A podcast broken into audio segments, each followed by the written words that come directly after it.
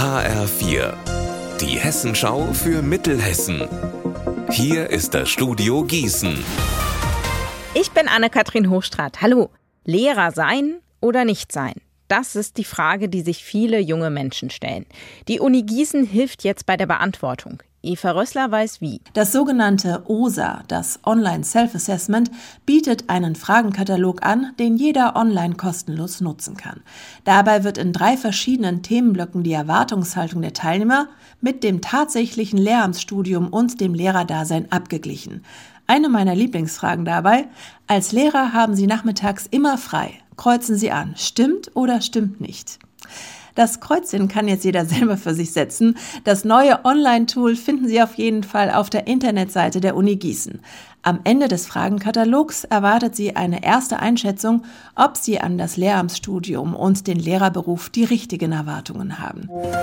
Erfolgreicher Auftakt für den RSV Lahn-Dill in die Champions League-Saison. Bei dem Qualifikationsturnier in Wien haben die mittelhessischen Rollstuhlbasketballer trotz nur sieben einsatzfähiger Spieler ihren Gegner aus Meaux, einer Kleinstadt östlich von Paris, mit klar 71 zu 54 bezwungen. Die weiteren Gegner heute und morgen sind die Teams aus Wien, Madrid und von der italienischen Insel Santo Stefano. Der Name ist Programm, Cantamus, lateinisch für wir singen. So heißt ein Chor aus Gießen, der am Sonntag um 16 Uhr im Sendesaal des HR in Frankfurt auftritt. HR4-Reporter Marc Klug. Es ist ein erster Vorgeschmack. Anfang Juni singt der Cantamus-Chor beim Deutschen Chorwettbewerb in Hannover.